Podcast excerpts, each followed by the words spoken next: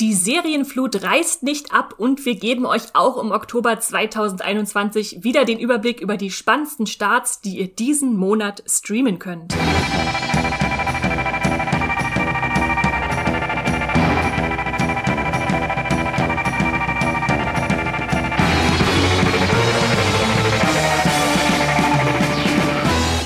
Hallo und herzlich willkommen zum Streamgestöber Podcast, dem Podcast von Moviepilot, wo wir über alles reden, was ihr streamen könnt an euren diversen Streamingdiensten von ARD äh, Mediathek bis ZDF Mediathek und alles, was dann an Netflix, Amazon und Disney Plus und so noch dazwischen ist. Und heute ist wieder ein Tag und äh, der, der euch Übersicht verschaffen soll, denn, wie ihr vielleicht schon mitbekommen habt, werden wir immer am letzten Mittwoch vor dem neuen Monat äh, euch alles vorstellen, was so an neuen Serien kommt und was wir auf dem Schirm haben solltet. Natürlich nicht alles, sondern so meistens um die 20 rum. Heute sind es 22 Serien, die wir euch nahelegen wollen. Und weil ich sowas natürlich unmöglich äh, allein äh, stemmen kann, habe ich mir jemanden eingeladen, der äh, Serien nicht schaut, sondern inhaliert und begrüße deshalb ganz herzlich Max an meiner Seite. Hallo Max. Hallo, warte kurz. So, ich habe es jetzt einmal inhaliert, die Serien. So. Welche, welche war es gerade, die du gerade dir angeeignet hast in dieser Zeit? Die letzte, die ich geguckt habe, Midnight Mass. Uh ja, das, das steht bei mir tatsächlich noch aus. Ich komme gerade einfach nicht hinterher, weil es sind ja wirklich sowas von viele Starts gerade, die ich auch alle gucken will. Ich glaube, September, Oktober sind so die stressigsten Zeiten für einen Serienfan, oder? Wie sieht das bei dir aus? Ja, weil jetzt in den USA, die, sonst ist ja immer im September gestartet, geballt die ganze TV-Season, wo alle Network-Serien, neue Staffeln kommen. Dies Jahr ist das so ein bisschen gezogen, äh, von September auf Oktober und es, es startet alles und die ganze Streaming-Maschinerie geht jetzt äh, so nach dem letzten Jahr, nimmt jetzt richtig wieder Fahrt auf und gefühlt startet jeden Tag eine neue Serie und ich komme auch nicht hinterher. Nicht mal Max kommt hinterher. Also nehmt es euch das nicht zu Herzen, wenn ihr vielleicht eine Serie, über die gerade alle reden, noch nicht geschaut habt. Äh, ihr könnt das natürlich immer noch nachholen und euch schon mal hier den Überblick verschaffen, was denn im Oktober kommt.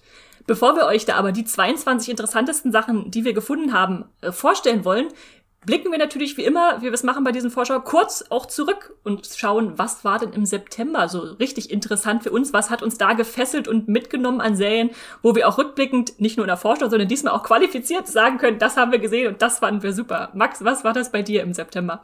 Oh, es war so viel, obwohl der September ja noch nicht mehr vorbei ist.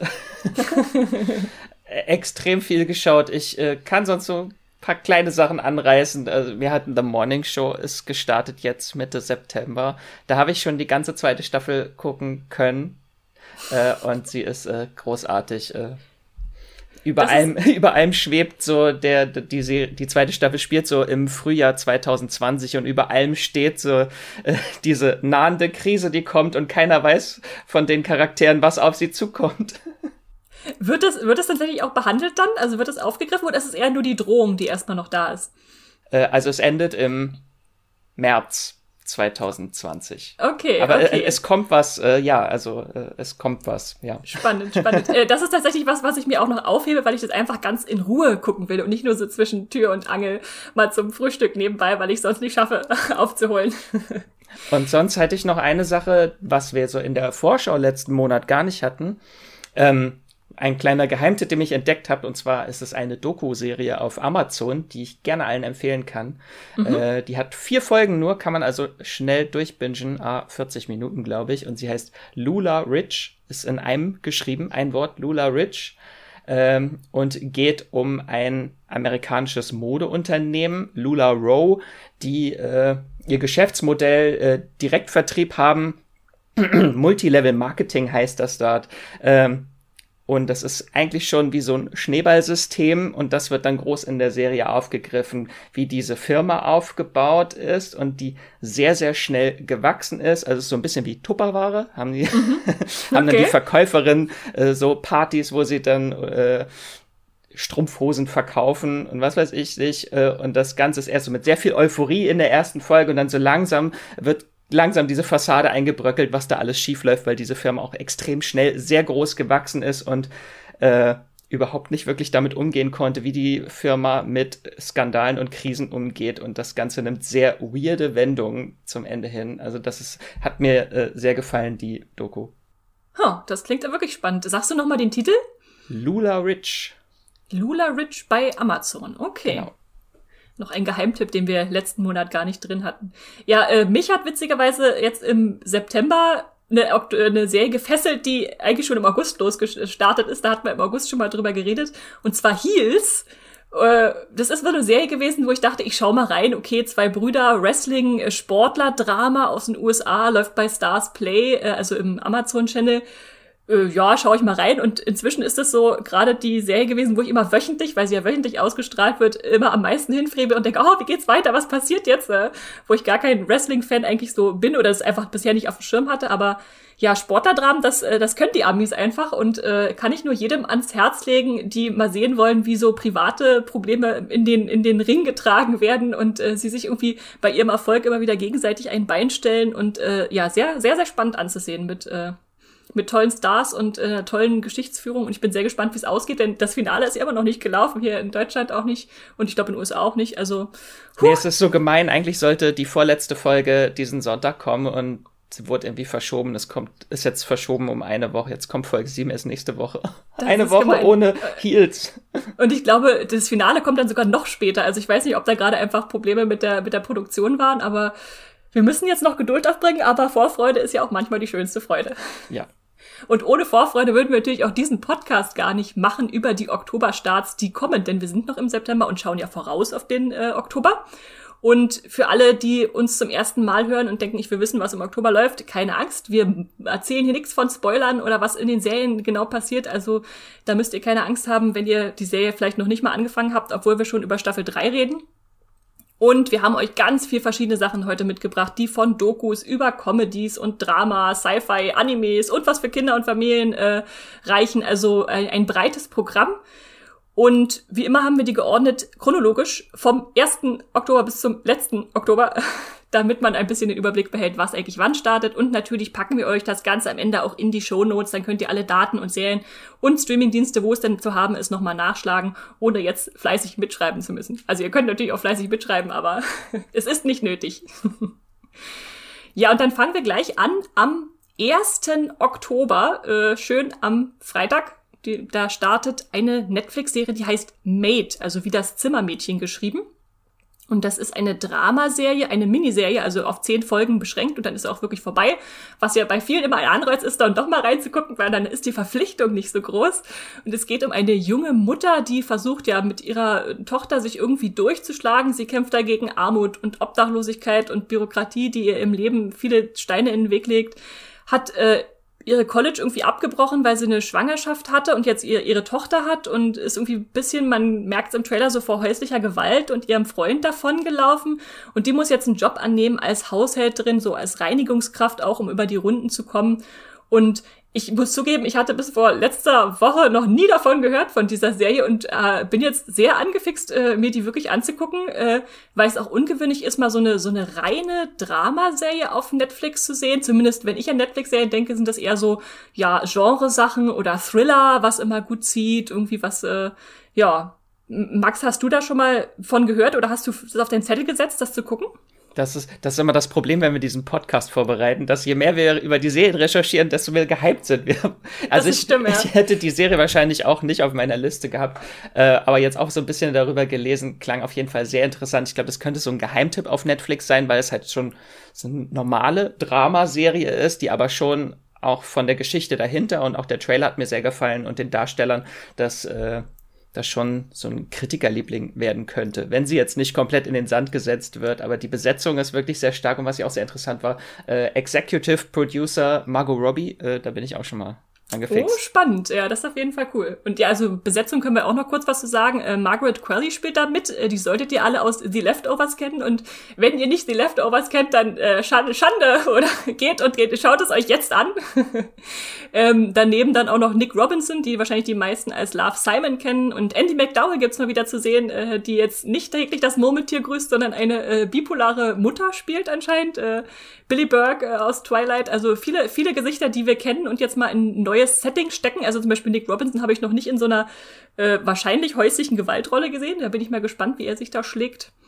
Und ja, ansonsten sieht das schon sehr nach ein bisschen Tränenzieher aus, aber auch äh, viel, viel Drama, was ans Herz geht so. Basiert dann auch auf einem New York Bestseller, äh, was ein autobiografisches Buch war von Stephanie Lent. Äh, das heißt Made, Hard Work, Low Pay and a Mother's Will to Survive. Dramatisch. Gut, dass sie den Serientitel gekürzt haben. ja, ja, einfach nur Made. Genau, das kommt also schon gleich am 1.10. zu Netflix, da müsst ihr jetzt gar nicht lange warten. Und damit gehen wir auch schon weiter zu noch einem Netflix-Titel, der am 1.10. kommt. Und das ist äh, streng genommen keine Netflix-Serie, die von Netflix produziert wurde, sondern ein Titel, der jetzt dazu kommt, äh, einfach in den Katalog aufgenommen wird, aber nicht irgendeiner, sondern ein ganz besonderer Titel, nämlich Seinfeld, eine ganz, ganz berühmte Sitcom, die, ich muss es zugeben, ich nicht gesehen habe und die Max auch nicht gesehen hat, oder Max? Auch nicht. Ich bin auch schon erschlagen mit diesen 180 Folgen, die da jetzt auf mich zukommen. Genau, das sind neun Staffeln, a 180 Folgen. Die sind zwar alle nur so 22 Minuten, glaube ich, lang, ähm, aber es ist schon ein Kult, den man jetzt mal nachholen könnte, wenn man Lust hat. Und äh, deshalb haben wir uns natürlich auch, um euch da ein bisschen Lust drauf zu machen, auch äh, in der, Redaktion umgehört und da natürlich einen riesen Fan gefunden, nämlich Jenny. Die ist ein großer Seinfeld-Fan und hat euch da eine kleine Sprachnachricht mitgebracht. Wenn ihr diesen Monat ein schaut, dann lasst es doch bitte Seinfeld sein. Seinfeld ist einer der absoluten Comedy-Klassiker überhaupt und eine der besten Sitcoms aller Zeiten. Und das klingt jetzt nach mega Hype. Äh, und als ich es äh, vorher gelesen hatte, bevor ich sie geschaut habe, dachte so, hm, kann es dem gerecht werden? Seinfeld wird diesem Hype gerecht. Besonders, wenn man eine Toleranz für narzisstische Arschlöcher hat. Denn das ist ziemlich wichtig. Die vier Helden Vier ähm, Großstädter aus New York City sind nämlich nicht unbedingt die ähm, altruistischsten Menschen auf der Welt. Es geht in dieser Serie immer um ihre bizarren äh, Alltagsarbeits- und Beziehungsprobleme und dabei treffen sie ein ums andere Mal nicht unbedingt die moralisch korrekteste Entscheidung. Und das macht die Serie auch so toll. Seinfeld ist sowas wie das etwas weniger kuschelige, weniger konventionelle, weniger nette Friends, ohne irgendwie auf äh, Konflikt oder auf Zynismus komplett gebürstet zu sein. Stattdessen ist das so ein, ein unglaublich filigran konstruiertes Comedy-Produkt, wo man einfach da sitzt und sich von Staffel zu Staffel einfach nur wundert, wie jemand auf solche Ideen kommen konnte. Und was gibt es noch für Gründe, Seinfeld zu schauen? Also einer der wichtigsten ist auf jeden Fall Julia Louis Dreyfus, wenn ihr zum Beispiel Wieb mögt oder auch Arrested Development, da hat es ja eine äh, Gastrolle, eine ganz tolle, dann schaut auf jeden Fall auch Seinfeld an, weil das ist die Serie, die sie wirklich zementiert hat als eine der besten Comedy-Darstellerinnen überhaupt. Sie spielt nämlich eine der Hauptrollen. Sie spielt Elaine, eine fantastisch awkwarde, eigensinnige, eigennützige äh, Frau in einer Comedy-Serie. Was lässt sich noch Positives über Seinfeld sagen? Ein absoluter Grund, die Serie zu schauen, selbst wenn man Sitcoms nicht mag, ist, dass sie sich wirklich von Staffel zu Staffel verändert. Manche Staffeln haben alleinstehende Folgen, manche Staffeln haben einen Arc, manche Staffeln sind nicht so doll, zum Beispiel die letzte und die erste. Aber wenn ihr auf jeden Fall mal kurz reinschauen wollt in Seinfeld, würde ich euch empfehlen, einfach mal in die zweite Staffel direkt reinzuspringen. Alle Staffeln sind lustig, aber ab der zweiten merkt man, dass die Serie sich selbst findet. Schaut Seinfeld, gebt Seinfeld eine Chance, dann wisst ihr nämlich auch, wo Serien wie Arrested Development, Veep und so weiter ihre Inspiration herhaben. Ja, das klingt auf jeden Fall äh, nach einer einer unterhaltsamen Serie und äh, wenn ihr jetzt nach Ted Lasso mal wieder Arschlöcher in Serien ertragen könnt, dann äh, ist Seinfeld wahrscheinlich äh, das Go-To. Ähm, äh, Larry David und Jerry Seinfeld spielen natürlich auch mit, die von 89 bis 98 äh, die Sitcom und ist da ja für Sitcom-Fans und anscheinend auch, wenn wir Jenny trauen können, was wir bestimmt können, äh, auch etwas für für alle, um da mal äh, sich einen Überblick zu verschaffen. Sehr schön. Und am 1. Oktober startet noch viel mehr, Max. Und wir wechseln jetzt mal den Streamingdienst zu Amazon. Was kommt denn dann noch am 1. des Monats? Ja, von Seinfeld, wo man sehr viel lachen darf, zu LOL, Last One Laughing, wo man nicht lachen darf. zumindest die Teilnehmenden äh, in der Show. Das äh, ist auf Amazon Prime Video die zweite Staffel der deutschen Comedy-Show äh, LOL Last One Laughing. Ähm, falls ihr noch nichts davon gehört habt, das Konzept ist so, äh, ich glaube zwölf waren's, ich weiß gar nicht mehr. Mehrere Comedians werden in eine äh, Studio-WG gesperrt für sechs Stunden und wer während dieser sechs Stunden lacht oder schmunzelt, der fliegt raus. Das ist das Konzept der Serie und es ist äh, herrlich, es tut weh, also mir tut es weh, ich kann nicht mehr als zwei Folgen am Stück gucken, weil sich mein ganzer Körper windet, dieses Fremdschämen oder Mitfiebern, dass andere nicht lachen dürfen und das ist also, äh, hat mir sehr gefallen. In der zweiten Staffel sind äh, drei Kandidaten aus der ersten Staffel zurück, die wieder dran teilnehmen, äh, Max Giermann, Anke Engelke und Kurt, Kurt Krömer. Äh, und es gibt auch ein paar neue Kandidatinnen. Äh, Annette Frier, freue ich mich riesig. Also Annette Frier, hallo. Äh, Bastian Pastewka, Klaas Häufer Umlauf, Larissa Ries, Martina Hill, Tane und Tommy Schmidt. Das ist ja wieder ein Aufgebot äh, sondergleichen aus der deutschen Comedy-Landschaft. Äh, die erste Staffel, die kam ja auch erst dieses Jahr, oder? Genau, aber die ist ja auch nicht aufwendig zu produzieren. So sehe ich das zumindest. Also sechs Stunden Com äh, Comedians in irgendwie ein Zimmer, in ein, eine Wohnung sperren, äh, Kamera draufhalten und dann kannst du in einer Woche schon fünf Staffeln eigentlich. Dritte Staffel wurde jetzt auch schon bestellt. Ähm, ich habe die ersten zwei Folgen schon sehen können von der zweiten Staffel und wenn euch die erste Staffel gefallen hat, dann wird euch die zweite auch sehr gefallen. Ja, ja. Und äh, weil du vorhin meintest, sie dürfen nicht lachen und nicht mal lächeln, wird dann irgendwo Maß angelegt? Also ab wann ist ein gehobener Mundwinkel schon ein, ein Lächeln? Also Wer ist so, da Schiedsrichter? äh, Schiedsrichter ist Bully. Äh, ah ja. Aber also ganz genau nehmen sie es nicht immer, muss man auch ganz ehrlich sagen. Manchmal äh, haben auch manche schon verzogene Gesichtszüge, was dann durchgehen, äh, das, das, das lässt er durchgehen. Äh, und äh, meistens ist es dann schon, wenn die Mundwinkel nach oben gehen. Okay, also. Das wäre jetzt eben schon zu viel gewesen. Oh ja, siehste, ich kann mich da auch nicht beherrschen, glaube ich. Ich bin einfach ein zu fröhlicher Mensch. Äh, aber nichtsdestotrotz habe ich noch eine weniger fröhliche Serie mitgebracht jetzt im Anschluss. Wir springen nochmal zu Netflix zurück und haben da eine Doku im Gepäck, weil wir natürlich auch immer mal wieder ein paar Dokus hier reintragen wollen. Da wurden wir schon ermahnt von unseren lieben ZuhörerInnen, äh, gerne mal was äh, mit reinzunehmen. Und deshalb haben wir mitgebracht Colonia Dignidad, eine deutsche Sekte in Chile. Das ist eine Doku-Miniserie, die ebenfalls am 1. Oktober kommt. Und wer da noch nie von gehört hat, von dieser ja, Sekte, das ist eine christliche, christlicher Kult, der im Ausland lebender Deutscher, die wurde 61 gegründet und er war dann auch wegen, während der Pinochet-Diktatur in Chile sehr groß, hat da Menschenrechte verletzt und groß für Aufsehen gesorgt mit Folter und Zwangsarbeit und sexuellem Missbrauch. Also richtig harter Tobak, aber für Geschichtskenner natürlich ein, ein Muster, sich mal zu bilden. Ganz spannend fand ich, dass da ähm, der Trailer auch zeigte, dass viele Zeitzeugen zu Wort kommen, die damals Kinder waren und in dieser ja Kommune slash äh, Sekte groß geworden sind, die dann erzählen, äh, wie sie ganz aufwuchsen, ohne jemals aufgeklärt zu werden, wie eigentlich zum Beispiel Babys entstehen oder ja, und was mich überrascht hat, ist, dass diese Gemeinschaft tatsächlich immer noch existiert in Chile. Also ich dachte, das ist so ein, so ein Rückblick auf damals, aber die hat sich immer weiter fortgesetzt, natürlich mit unterschiedlichen Leuten. Und der, der Anführer vom Anfang, dieser Paul Schäfer, der irgendwie so als Mischung aus Jesus und Adolf Hitler beschrieben wird, äh, der ist natürlich nicht mehr da, aber auf jeden Fall eine spannende Produktion. Ich glaube sogar eine Arte Co-Produktion, äh, die jetzt zu Netflix kommt. Und wenn ihr euch da mal ein bisschen bilden wollt in diesem düsteren Kapitel deutscher äh, beziehungsweise auch chilenischer Geschichte, dann, ähm, dann ist das vielleicht eine Serie für euch. Max, hast du von Colonia Dignidad schon gehört? Hast du den Film mit Emma Watson und Daniel Brühl gesehen, der, glaube ich, 2015 kam?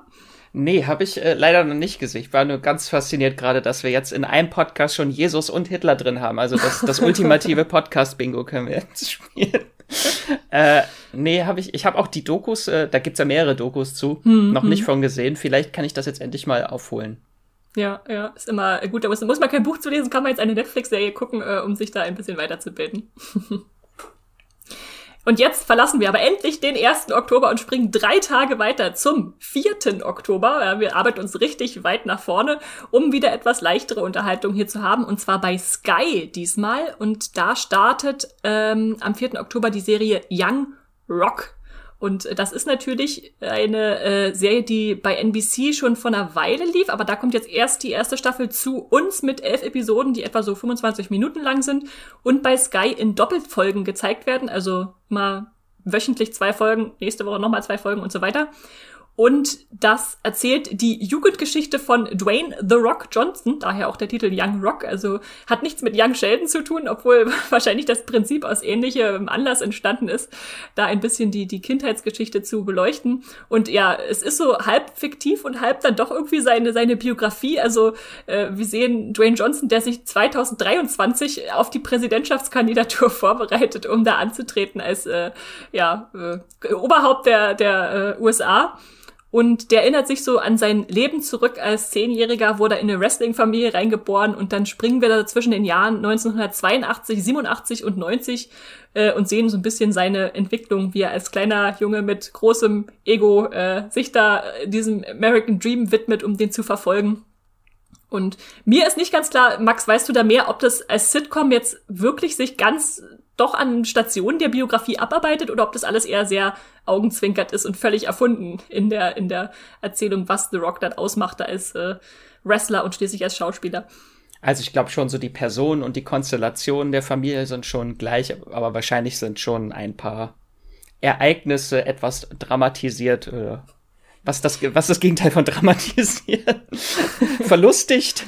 Ja, ja, auf jeden Überspitzt Fall. dargestellt. Das ist ja so ein eigenes Subgenre irgendwie auch bei Sitcoms, so halb autobiografische Kindheitserinnerungen von irgendwelchen Menschen. Das ist auch so The Goldbergs, wo es dann zurück in die 80er waren es, glaube ich, geht und ja, ja, da, ja, also auf jeden Fall äh, sieht's definitiv mehr nach Spaß aus als nach äh, äh, biografischem äh, Mehrwert, den das da bietet. Es sei denn, wir gucken da in äh, zwei Jahren dann zurück und sagen, ja, jetzt ist Dwayne The Rock Johnson äh, äh, Präsident und da haben wir noch drüber gelacht.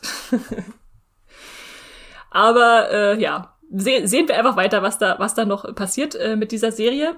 Young Rock bei Sky. Und dann gehen wir zum 7. Oktober. Max, was startet am 7. Oktober denn?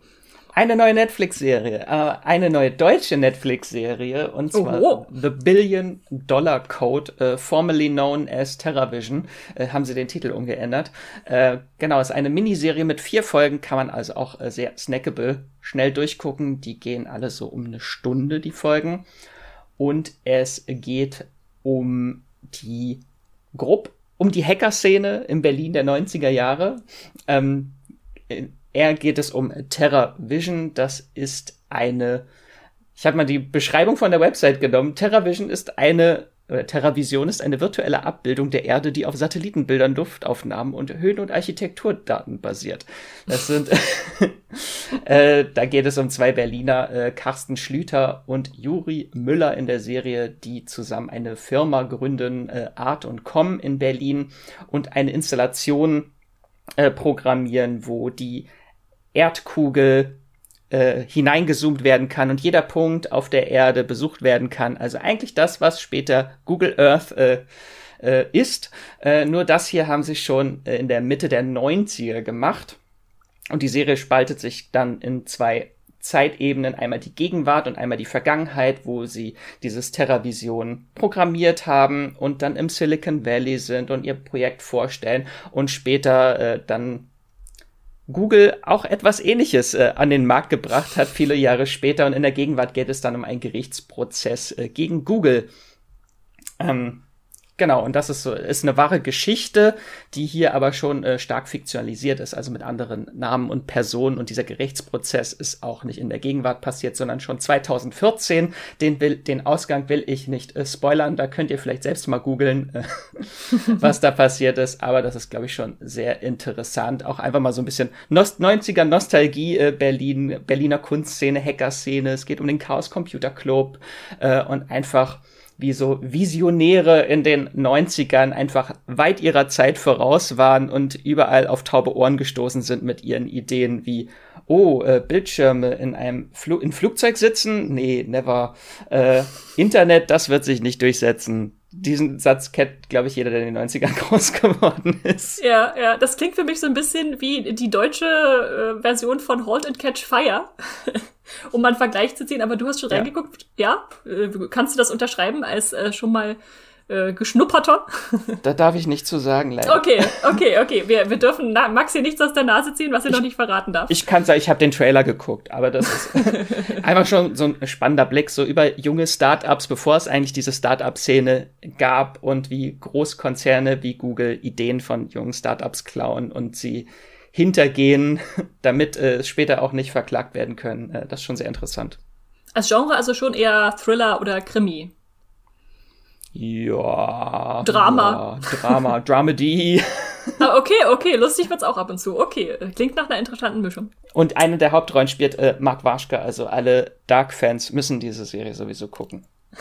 Oder alle Berliner Tatort-Fans, ja, ja. Okay, dann gehen wir weiter zu etwas völlig anderem, was auch am siebten teilweise startet. Da hast du nämlich gleich zwei Sachen, die wir hier mal vereinigt haben, mitgebracht, äh, Max, äh, was ganz interessant ist, nämlich. Genau, das sind nämlich äh, zwei Anime-Serien, die im Oktober starten, was jetzt eigentlich jetzt nicht so groß besonders ist, äh, weil die zwei Serien auch nicht so ganz interessant klangen. Äh, aber was Netflix mit diesen Anime-Serien macht, ist äh, sehr interessant, was ich einmal kurz vorstellen möchte. Und zwar wird endlich das äh, bekannte, in der Anime-Szene bekannte Netflix-Jail äh, abgeschafft dass es nämlich äh, viele Netflix-Serien, äh, Netflix hat auch viele Anime-Serien lizenziert. Jetzt nicht eigene Anime-Serien, sondern welche, die dann auch in Japan wöchentlich laufen, äh, aber in international außerhalb Japans dann immer erst veröffentlichen, äh, veröffentlicht werden, wenn die Ausstrahlung in Japan schon durch ist. Äh, und das ist dieses bekannte Netflix-Jail, weil Anime-Fans sind so ein bisschen verwöhnt durch Simulcasts, heißt das nämlich bei Anbietern wie zum Beispiel Wakanim oder Crunchyroll werden ganz viele Anime-Serien, die in Japan laufen, parallel in Deutschland dann schon mit Untertiteln direkt veröffentlicht. Nur bei Netflix nicht. Die, die lassen dann die, die Anime-Serien immer so lange in ihrem kleinen Gefängnis, bis äh, in Japan alles durch ist. Und dann bringen sie sie erst international raus. Äh, und hier, das ist zum Beispiel auch etwas, was sie mit koreanischen Serien jetzt schon versucht haben. Äh, da gibt's einige auf Netflix, dass die parallel zur äh, Originalausstrahlung auch auf Netflix veröffentlicht werden mit Untertiteln. Ähm, und das machen sie jetzt auch mit den zwei Anime-Serien. Blue Period heißt die eine, die startet am 7. Oktober und das andere ist Komi Can't Communicate, ist ab 21. Oktober. Das ist so ein quasi Simulcast, also die laufen zwei Wochen verzögert äh, zu Japan. In Japan bei Netflix äh, laufen die dann immer zwei Wochen vorher die Folgen und hier kommen sie dann wöchentlich. Natürlich dann auch äh, mit Untertiteln nur und noch nicht äh, synchronisiert, nehme ich mal an. Das sind jetzt so dieses Netflix-Jail vorher, was immer Anime-Fans sehr frustriert hat, wenn sie zum Beispiel äh, Beispiele äh, Beastars ich weiß, äh, Esther, du hast ja auch ich gesehen. Ich habe es geguckt, ja, ja. Und da äh, Netflix-Fans, äh, Anime-Fans in Japan konnten das halt wöchentlich gucken und international mussten alle halt lange warten, bis diese Ausstrahlung durch war in Japan, bis es dann auch äh, international bei Netflix dann veröffentlicht wurde. Oder Seven Deadly Sins ist so ein Fall oder derzeit Eden's Zero. Da gibt es jetzt auch auf Netflix nur die ersten zwölf Folgen, während die Ausstrahlung in Japan noch läuft äh, mit weiteren Folgen. Da muss man dann immer länger warten. Und das, äh, da könnte jetzt so ein Umbruch bei Netflix äh, stattfinden, dass vielleicht jetzt Animes auch als Feldversuch genommen werden und dass vielleicht auch auf andere Serien äh, irgendwann Anwendung findet, dass so eine ja, wöchentliche ja. Ausstrahlung äh, gar nicht mehr so unwahrscheinlich sein könnte in der Zukunft. Ja, was ja den Serien häufig auch als Aufmerksamkeitspush gut tut, wenn es sich über sechs Wochen verteilt, als wenn alles an einem Wochenende rausgeschossen wird.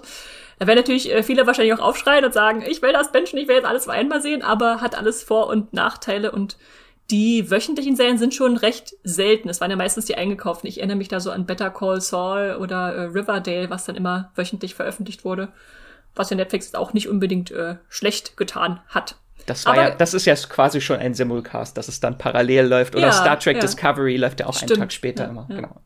Kannst du noch ganz kurz was äh, zu den Serien, den Zweien sagen, worum es da überhaupt geht? Weil da haben wir jetzt noch gar nicht drüber gesprochen. Also Blue Period klingt jetzt für mich wie eine äh, Picasso-Malphase, aber da steckt sich ja was anderes dahinter. Also es sind beides so äh, Slice of Life äh, Highschool-Serien. In der einen geht es um einen Schüler, der die Kunst für sich entdeckt äh, in Blue Period und unbedingt Maler werden will.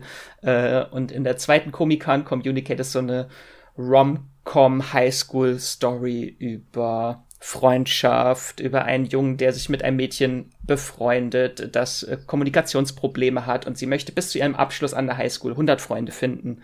Äh, aber der Titel sagte schon, Komi can't communicate. Äh, genau, und da versuchen die sich gegenseitig zu unterstützen.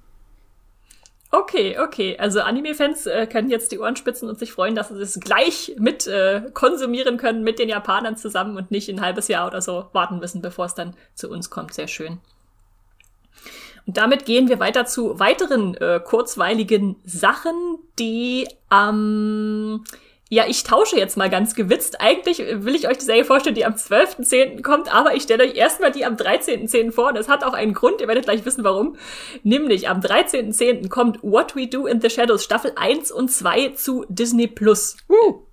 Sehr schön, sehr schön. Äh, wer, wer die Serie kennt, hat sie bestimmt bei Join Plus geschaut. Da war sie nämlich bisher. Aber jetzt kommen alle auf einmal, alle zwei Staffeln äh, zu Disney Plus gleich zum Schauen und äh, ich sag euch gleich, wenn ihr anfangt zu gucken, dann werdet ihr nicht mehr aufhören. Diese zwei Seasons A 10 Episoden mit ihren etwa 30-minütigen Folgen, die die sind einfach, die die kann man wirklich wegatmen. Also das ist einfach Spaß pur. Ähm, wir haben da eine Vampir WG mit drei sehr unterschiedlichen äh, Vampiren, nämlich Nandor, Laszlo und Nadja. Da sind dann noch laufen noch ein paar mehr rum, wie äh, der der Diener slash Familia Guillermo oder ein ein emotional äh, Emotionen saugender äh, ja, man weiß nicht, ob es ein Vampir ist oder ein anderes Wesen, äh, Colin Robinson, nur mit Doppelnamen zu nennen. Er hat, äh, muss immer Colin Robinson genannt werden. Und äh, ja, wie die sich auf Staten Island so durchschlagen, das ist schon sehr, sehr lustig. Äh, im Nachtleben austoben, ihre, ihre Gelüste. Es spielt viel so mit klassischem Vampirhumor, also von Fliegen bis zu Fledermäusen bis zu in Särgen schlafen, aber tut das auf so charmante Weise, dass man da einfach, äh, also ich zumindest, ich komme komm da nicht von los. Ich finde, das äh, ist pures äh, Glücksserien gucken. es ist natürlich eine äh, Spin-off-Serie von dem Film What We Do in the Shadows, also Fünf-Zimmer-Küche Sarg von Taika Waititi ähm, die da ausgekoppelt wurde von ihm als Serienschöpfer zusammen mit äh, seinem Kompagnon und guten Freund äh, Jermaine Clement. Äh, wo sie das gesch geschöpft haben und das hat sich jetzt zum Glück in auch in eine eigene Richtung entwickelt, dass man da jetzt äh, nicht sagen muss, man muss den Film gesehen haben, aber man kann auf jeden Fall auch Freude haben, wenn man den Film kennt. Und ähm, die dritte Staffel läuft gerade in den USA, wird dann also hoffentlich auch bald zu uns kommen, hoffentlich auch zu Disney Plus, mal gucken. Und ich weiß, dass du das auch sehr magst, Max. Ich liebe es. Ah, ich freue mich so. Äh, und ich glaube schon, dass die dritte Staffel dann, wenn, wenn jetzt nicht irgendwelche Rechte, Lizenzrechte da im Weg stehen mit Join und äh, dann könnte das auch wie viele FX-Serien dann auch demnächst bei Disney Plus dann äh, laufen. Und ich bin großer Fan der Serie. Die ersten zwei Staffeln. Puh, das wird ein, äh, ich glaube, das wird ein Rewatch-Binge bald. Passend ja. zu Halloween kann man dann jetzt nochmal sich schön in schaurige Comedy-Gruselstimmung äh, begeben. Stimmt, eigentlich ideal jetzt im Oktober im, im Horrormonat auch mal ein bisschen Horror-Comedy drin zu haben. Obwohl, es ist wenig, es ist wenig Horror, es ist eher Fantasy. Hast äh, du eigentlich eine Lieblingsfigur? Oh, das, das wechselt das immer sehr schwer. stark. Das ist wirklich schwer, ja, ja. Ähm, hm, also Colin Robinson ist schon immer sehr lustig. Äh, ich mag auch diese ganzen Star-Gastauftritte, die sie immer reinschmuggeln, wenn du denkst, was macht denn der hier? Wie haben sie denn die, den dazu gekriegt, diese Serie zu machen? Wir wollen natürlich nicht verraten, wer da so alles an, an Megastars vorbeischaut, aber äh, da kann man sich auf jeden Fall auch drauf freuen. Äh, wie sieht's bei dir aus? Ich tippe auf Guillermo. Es, es wechselt auch ständig. Das ist das Großartige an der Serie, dass sie einfach alle toll sind in, in verschiedenen Folgen. Äh, kriegen immer andere dann äh, ihr Licht äh, zum Strahlen. Äh, Nandor, großer Fan. Äh, Laszlo gibt es eine großartige Folge mit äh, Mark Hamill. Ich habe nichts verraten. äh, genau, Nadja auch äh, großartig. Äh, und Colin Robinson hat, glaube ich, auch in der zweiten Staffel so eine ganz tolle Standout-Folge. Ja, ja. Und das Schöne ist, diese Figuren haben alle so ihre Macken und Quirks, aber sie sind trotzdem liebenswert und äh, obwohl es eine schon eine Art ich sag mal, Sitcom-Format im weitesten Sinne ist, obwohl es eher eine Mockumentary ist, also wo, wo man mit einer Pseudo-Doku-Kamera den Vampiren hinterherläuft, ähm, hat man immer dieses geschlossen in den Episoden, aber doch, dass sich die Figuren irgendwie entwickeln. Also zum Beispiel Colin äh, Guillermo steht am Ende der zweiten Staffel dann an einer völligen Wendung, wo man dachte, oh, was machen sie denn jetzt mit ihm? Und dann macht es natürlich auch Spaß, den Figuren weiterzufolgen, dass sie nicht so schablonhaft bleiben, sondern sich auch entwickeln dürfen. Also das ist schon ganz spannend bei so einer bei so einem kurzweiligen Comedy-Format. Das kommt, wie gesagt, am 13.10. zu Disney Plus, What We Do in the Shadows 1 und 2, die Staffel. Und warum ich das vorgezogen habe vor die Serie, die wir jetzt noch am 12.10. besprechen, äh, ist ein der Grund, weil diese Serie ein Spin-off zu What We Do in the Shadows ist. Nämlich Wellington Paranormal kommt endlich nach Deutschland äh, zu Sky. Und wer da noch nie was von gehört hat, äh, das sind sechs halbstündige Episoden pro Staffel, immer zwei pro Folge werden da wieder ausgestaltet. Das macht äh, Sky ganz gerne so, weil natürlich zwei Folgen dann wiederum eine Stunde füllen, um dann da so einen Sendeplatz oder Streamingplatz äh, zu belegen. Und ich weiß auch schon, dass die zweite und dritte Staffel dann jeweils noch im ne-, äh, November nachgereicht werden. Also wir mussten da lange auf diese neuseeländische Serie warten. Die ist nämlich eigentlich schon 2018 gestartet. Aber jetzt kommt sie endlich zu uns und dreht sich um zwei Polizisten, also einen Polizisten und eine Polizistin, die Officers äh, Minogue und O'Leary, die übernatürliche Phänomene untersuchen, also sowas wie äh, Exorzismus, auch Werwölfe, Zombies, Aliens, einen Bluttrank, äh, einen Blutbank-Raubüberfall. Also da kann man sich schon denken, was da alles so für übernatürliche Wesen rumscharwenzeln. Und ja, ich persönlich warte halt schon sehr lange auf diese Serie, weil ich mir auch wieder diesen typischen What We Do in the Shadows Humor davon erwarte, weil auch diese Serie wieder von Jermaine Clement und Taika Waititi äh, als Creator ins Leben gerufen wurde und diese Figuren schon in ihrem Kinofilm äh, Fünfzimmerküche sagt dann auch vorkamen und jetzt da ihre ganz eigene Sache erhalten. Es ist einfach so ein, so ein spezieller Humor von, von den Zweien, äh, den ich sehr zu schätzen weiß. Äh, und äh, ja, es, die, häufig habe ich das Gefühl, es sind, die Figuren sind liebenswert, aber zugleich so, so in den Setting gesetzt, wo sie als Amateure entlarvt werden, obwohl sie eigentlich sich selbst ganz wichtig und äh, toll finden. Und das ist eine sehr spannende Mischung, Mischung für mich. Ich würde mal sagen, schrullig und liebenswert. Ja, genau, genau. Das trifft's ganz gut. Hast du da schon mal reinschauen können, Max, oder freust du dich jetzt auch so wie so ein Kullerkeks drauf? äh, ich habe da schon äh, reinschauen können. Ich finde es sehr lustig, aber bei weitem nicht so gut wie What We Do in the Shadows. Okay, okay. Ich werde es mir natürlich trotzdem geben und äh, bin sehr gespannt. Und um unser, äh, ja, ich sag mal, äh, White, Taika Waititi-Umschlag noch äh, voll zu machen, äh, Max, haben wir tatsächlich noch eine dritte Serie, wo er als Serienschöpfer dabei ist, mitgebracht, die ebenfalls am 13.10. Äh, startet. Also der Oktober ist ein gut, guter äh, Waititi-Monat. Und welche Serie ist das, Max, und wo kommt sie? Sie kommt auf Disney Plus und es ist Reservation Dogs. Äh, genau, acht Folgen, die starten aber wöchentlich äh, bei Disney Plus. Also müssen wir ein bisschen warten, bis sie äh, komplett ist. Äh, ich würde auch sagen, wartet, bis sie komplett ist, weil ich habe sie gebinged, die Staffel, und Esther, du hast sie, glaube ich, wöchentlich geguckt und ich bin mehr begeistert. Ja, ja, ja.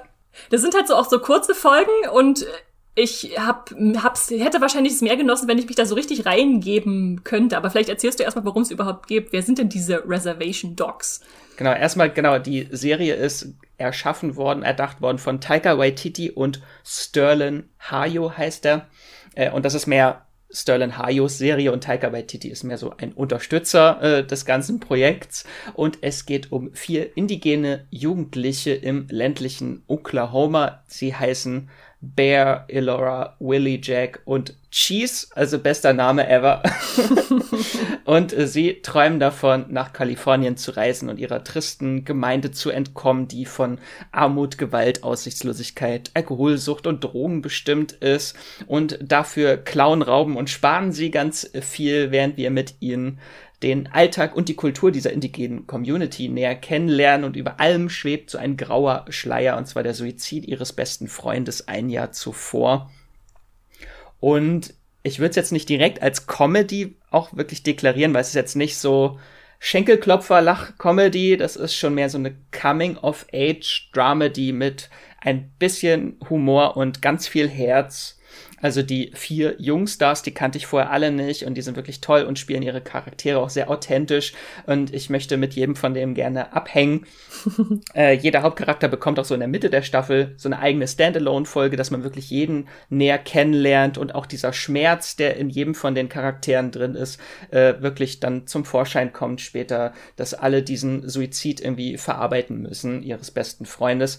Und um die Serie einmal, um den Humor der Serie vielleicht zusammenzufassen, es gibt eine eine Highlight-Szene für mich. Das ist äh, so genial. Also, das ist meine liebste Szene. Das ist, glaube ich, in der ersten Folge schon gleich. Und zwar trifft da der Charakter Bear auf seinen Spirit Guide. Ähm, und der, der taucht mehrfach auf. Der Spirit Guide ist einfach herrlich. Das ist ein äh, Krieger, der bei Little Bighorn gefallen ist, aber er hat nicht gekämpft, sondern wurde von seinem stolpernden Pferd zerquetscht. Und äh, jetzt ist er für immer in der Geisterwelt gefangen mit seinem dummen Pferd, äh, leicht bekleidet, hat ewig harte Nippel und nichts zu essen. Und er gibt immer den Charakteren äh, vage Ratschläge, flucht die ganze Zeit und in der ersten Folge will er dann davonreiten und sein Pferd stolpert wieder und ich habe ihn einfach totgelacht. Also das ist dann, das ist dann doch so ein Moment, wo ich wirklich einfach komplett äh, eskaliert gelacht habe. Ja, ja, also da würde ich auch voll mitgehen. Dieser Charakter ist einfach äh, super. Immer wenn er auftaucht, habe ich schon gefeiert. Und es ist ganz spannend, weil die Serie halt so, so einen Grenzgang schafft auch, dass sie wirklich die, diese heiteren Momente hat, aber dann halt die auch mit einer gewissen Tiefe auflädt durch diese emotionalen Geschichten der Figuren. Also da ist dann die eine mal nur mit ihrem Vater äh, im Jagen im Wald und dann sprechen sie endlich mal über äh, den toten Bruder und äh, das ist dann auch sehr berührend. Also ich glaube, ich habe genauso viel gelacht wie geweint, weil es gibt dann ja auch äh, Szenen, wo dann dieser Suizid noch mal genauer thematisiert wird, was damals passiert ist, wer die Person gefunden hat und da liefen dann schon die Tränen bei mir. Ja, ja. Also genau, schaut euch das mal an und ich glaube, es ist auch die eine der ersten Serien, die überhaupt von einem äh, Native American äh, Regisseur äh, ins Leben gerufen wurde, dieser äh, Hayo. Und schön, dass dann halt äh, Taika Waititi das auch unterstützt, weil er hat auch viel bei den Maori so äh, in seinem Heimatland in Neuseeland äh, versucht noch mehr auf eine Bühne zu bringen und dass er das jetzt da auch äh, unterstützt, ist sehr schön. Und auch dieser ganze Cast äh, von äh, Native American äh, äh, SchauspielerInnen, äh, das ist schon schön, dass da mal eine Bühne bekommen die alle. Ja. Sehr viel der Diversität vor und hinter der Kamera. Ja. Fand ja. ich sehr schön. Gut, und dann haben wir noch eine letzte Serie, die auch am 13. Oktober startet und die heißt Just Beyond. Max, was ist denn das? Genau, das habe ich jetzt pünktlich zu Halloween auch ein bisschen äh, leicht gruselige Familienunterhaltung mal mitgebracht. Es ist, äh, ich würde es beschreiben als Twilight Zone for Kids. So. äh, es sind acht Folgen, die kommen alle auf einen Schlag und es ist eine Genre-Anthologie-Serie, also Horror, Fantasy, Science Fiction, gemischt alles und basiert lose auf einer Comicreihe von R.L. Stein. Den kennen doch mindestens jeder, der Gänsehaut gelesen Gänsehaut. hat oder Fear Street geguckt hat auf Netflix. äh, genau, und ich würde einmal die offizielle Beschreibung davon vorlesen äh, inspiriert von den Schriften von R.L. Steines Just Beyond, eine achteilige Anthologieserie, die erstaunliche und zum Nachdenken anregende Geschichten über eine Realität erzählt, die jenseits der liegt, die wir kennen. Jede Episode stellt den Zuschauern eine neue Besetzung von Figuren vor, die sich auf eine überraschende Reise der Selbstfindung in einer übernatürlichen Welt mit Hexen, Aliens, Geistern und Paralleluniversen begeben müssen. Ich glaube, das, das fasst das schon ganz gut zusammen. Das, das klingt nach einer guten Heranführung an die Kleinen ans Horrorgenre.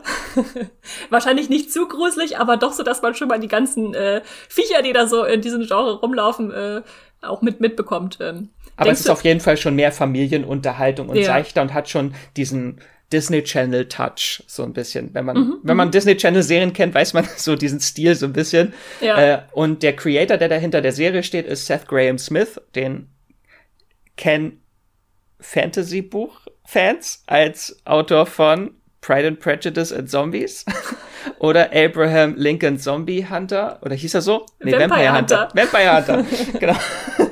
Also er hat auch Genreerfahrung und die erste Folge wurde inszeniert von Mark Webb, der Regisseur von uh. den Amazing Spider-Man Filmen und 500 Days of uh, Summer. Und im Cast sind auch einige bekannte Gesichter. In einer Folge spielt zum Beispiel äh, der Jungstar Gabriel Bateman mit. Der hat in dem Child's Play Remake den Andy Barclay gespielt. Ich glaube, der war schon in vielen Horrorfilmen, oder? Ja, ja. Henry Thomas spielt mit, also äh, alle Spuk in Hill House, Spuk in Bly Manor oder E.T.-Fans. äh, äh, McKenna Grace spielt mit, auch in Hill House hat sie mitgespielt und eine äh, sehr tolle Rolle in der vierten Staffel von Handmaid's Tale. Ähm, oder äh, Lexi Underwood aus Little Fires Everywhere. Genau, also viele bekannte Gesichter. Sehr cool, sehr viele, viele Jungstars, ja, schön, dass die da mal versammelt werden. Dann muss ich da vielleicht doch mal reingucken. Ich hatte das eher so als, äh, ja, Familienhorror ad acta gelegt, aber das klingt jetzt doch sehr spannend. Okay, das kommt also am 13.10., äh, ein paar, äh, zwei, drei Wochen vor Halloween.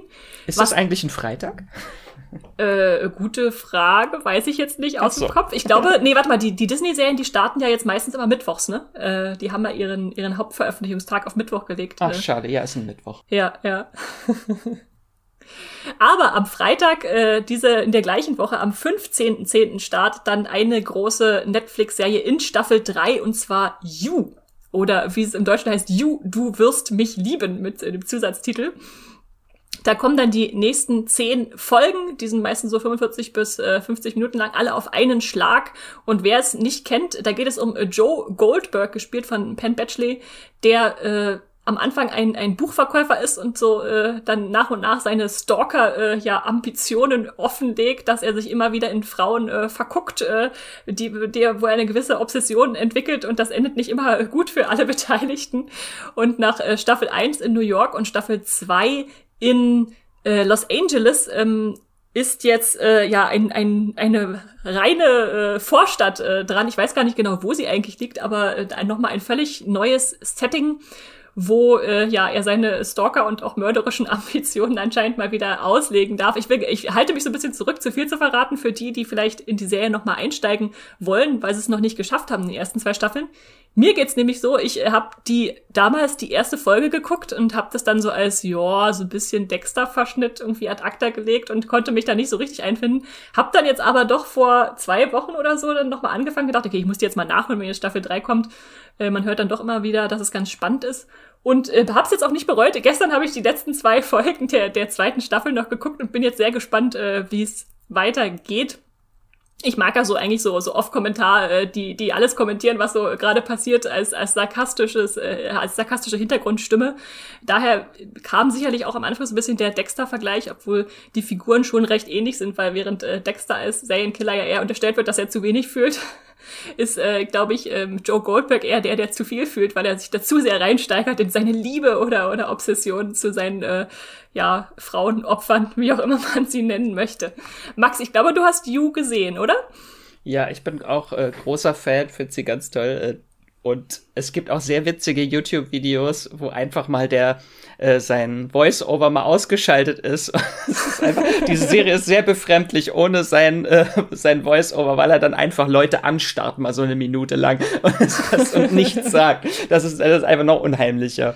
Äh, ich freue mich sehr auf die dritte Staffel, obwohl ich sie vielleicht gar nicht gebraucht hätte, weil ich dann eher Bedenken habe um meine neue Lieblingsfigur aus der zweiten Staffel. Mhm. Ich, ich, hätte ihr ein glückliches Ende gegönnt, aber wenn es jetzt schon weitergeht, habe ich so ein bisschen Angst um sie.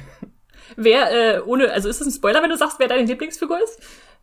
Nein, das ist die Hauptfigur der zweiten Staffel, Love Quinn, seine ah, ja. große Obsession in der zweiten Staffel, Victoria Pedretti. Die Wunder, ja genau, die wunderbare Victoria Pedretti, die wir natürlich auch aus Spuk in Hill House und so kennen, also. Und äh, Bly Manor. Na, natürlich. Da war sie doch Poppins. da bin ich auch sehr gespannt und äh, was, was die zwei da jetzt äh, zusammen anstellen oder auch gegeneinander anstellen. Mal gucken. Äh, es gab schon erste Trailer, also wenn ihr wissen wollt, worum es geht, dann guckt euch lieber die Trailer an, bevor wir euch jetzt dazu viel verraten. Ähm, ja, das kommt also Mitte Oktober am 15. zu Netflix mit allen Folgen. Und das Kontrastprogramm oder vielleicht auch gar nicht so Kontrastprogramm auch am 15., was dann zu Amazon Prime kommt, ist eine Remake-Serie eines Films. Die heißt I Know What You Did Last Summer, Max. Ich weiß, was du letzten Sommer getan hast, Esther. Ja. Äh, genau, und das denn? startet nicht in Urlaub gefahren. äh, genau, bei Amazon startet, es ist jetzt nicht wirklich ein Remake, würde ich sagen, von dem Film, sondern es ist eine Neuadaption. Mhm. Es basiert nämlich ursprünglich auch der Slasher-Film aus äh, 1997 war der, äh, basiert auf einem Roman aus dem Jahr 1973 von Lois Duncan, der auch heißt I Know What You Did Last Summer oder im Deutschen Ich weiß, was du letzten Sommer getan hast. Aber viele kennen natürlich den großartigen, äh, mittlerweile wahrscheinlich nicht mehr so, ich, der ist wahrscheinlich schlecht gealtert, der Film. Äh, müsste ich mir noch mal angucken. Äh, aus den 90ern Slasher mit äh, Jennifer Love Hewitt, Sarah Michelle Gellar, Ryan Philippe und Freddie Prince Jr. Also die, die heißesten Stars der 90er. Der 90er, eindeutig. Ui, ui, ui. äh, genau, das hier ist eine moderne Neuerzählung der Geschichte. Es geht um eine Gruppe von Highschool-SchülerInnen, die in der Nacht ihres Abschlussballs einen schweren Unfall haben, bei dem eine Person stirbt und sie vertuschen das Ganze und fahren mit ihrem Leben fort, als wäre nichts gewesen. Aber ein Jahr später werden sie dann plötzlich von einem mysteriösen Killer verfolgt, der einen nach, den andre, nach dem anderen kalt macht und sie mit äh, mysteriösen Botschaften terrorisiert, wie ich weiß, was du letzten Sommer getan hast. Ähm, und dann stellt sich natürlich die Frage, hat einer von ihnen das Geheimnis ausgeplaudert oder gab es doch Zeugen, die sie nicht gesehen haben? Und äh, eines ist sicher, jeder von ihnen hat Geheimnisse und etwas zu verbergen und wenn diese ans Licht kommt, dann hat das tödliche Folgen. Ich habe den Trailer gesehen, der sah schon sehr, sehr stylisch aus, äh, mit dieser, mit dem tollen Song von Olivia Rodrigo Brutal unterlegt, äh, aber wirklich viel Slasher-Vibes habe ich nicht bekommen nach dem Trailer. Mhm. Ähm, Sieht jetzt mehr wie so ein düsteres Teenie-Mystery-Drama aus, wie Pretty Little Liars. Mhm, mhm. Es passt aber auch wieder in, wir hatten da vor ein paar Monaten einen Podcast zu bei Streamgestöber, zu den Survival-Teenie-Serien, wo Teenager um ihr Überleben kämpfen. Das ist ja ein, ein beliebtes Genre jetzt geworden bei Amazon und da scheinen sie jetzt damit auch wieder in die gleiche Kerbe zu schlagen. Ich hoffe nur, dass der Slasher-Anteil äh, dann doch etwas größer wird und sie, der Trailer uns vielleicht nur ein bisschen in die Irre führen wollte.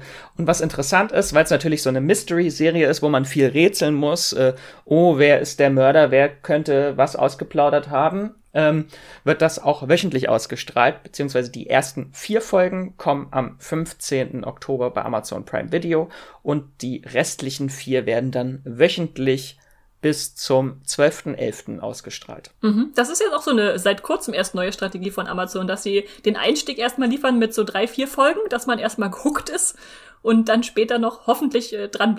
Das geht vielleicht manchmal auf und manchmal nicht, aber ja, Zumindest. Gerade wenn es so hier so um Spekulieren geht, so ja, was hat ja. man für Theorien, wer der Mörder sein könnte, dann macht das schon Sinn, dass sich auch so ein bisschen ein Dialog über die Serie äh, entwickeln kann und nicht alle Folgen, alle acht Folgen sind auf einmal da und du weißt, du musst einfach nur zum Ende spuren, weißt, wer der Mörder ist und bist allen anderen voraus. Ja, und hier ja. haben alle den gleichen Stand jetzt mehrere Wochen lang. Stimmt, das ist auf jeden Fall clever und äh, erhöht dann auch den, den Spaß und Rätselfaktor. Ja.